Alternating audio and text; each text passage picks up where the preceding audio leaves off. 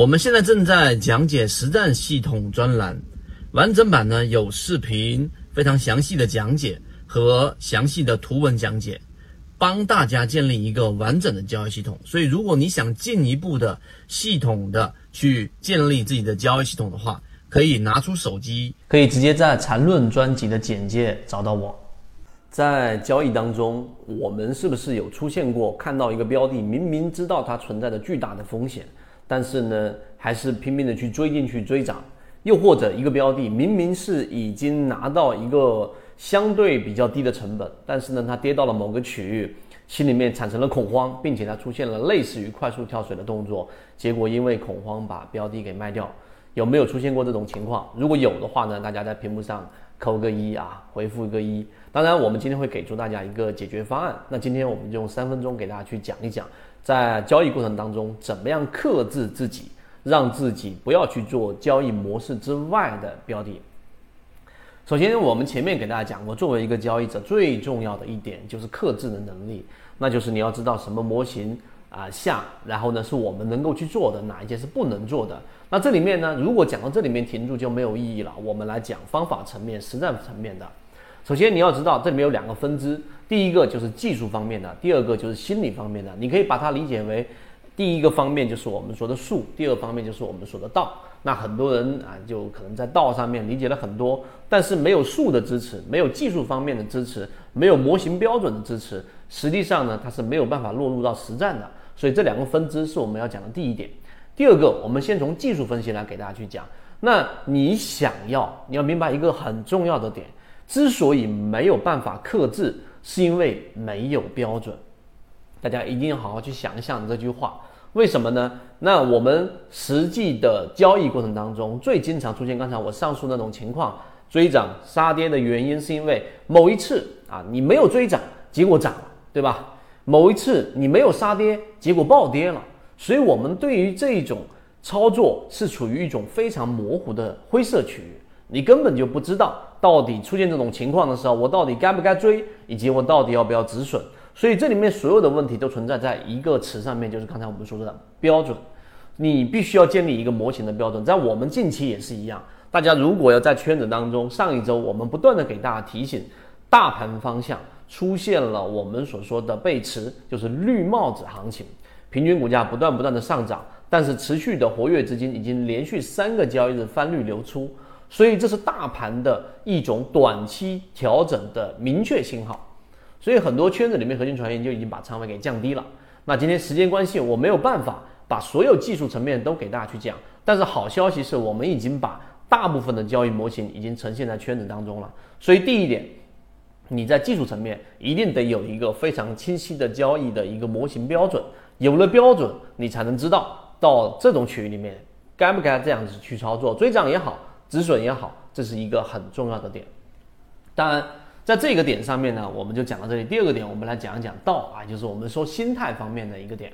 那其实你要做好这样的克制，当你有了标准之后，你必须要认清一些现实。什么现实呢？就是有舍有得啊。那我们中国的这一个哲学当中，经常都是对立两面的。什么意思呢？就是如果你要想认识红色，我们举个例子，那你一定得知道什么是非红色。你才有办法去了解什么是红色。如果全部都是红色的话，就根本不存在红色这个词。那我们的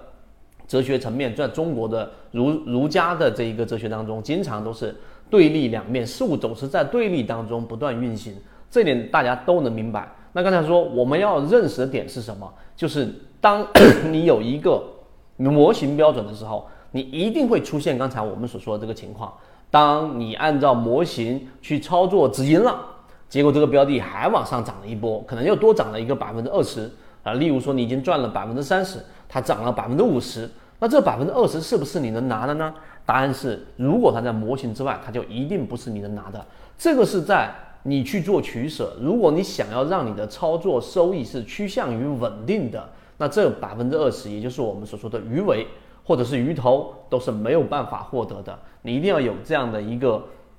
非常深刻的理解，才有办法在交易当中做好克制。那我们再举我们圈子当中的金鱼爆六、金三，对吧？我们在前面几次例行进化都给大家提到过了，这样的标的已经完全的脱离了我们的这一种真正的操作的这一个鱼池了，已经不是最主要的一级鱼池了。为什么？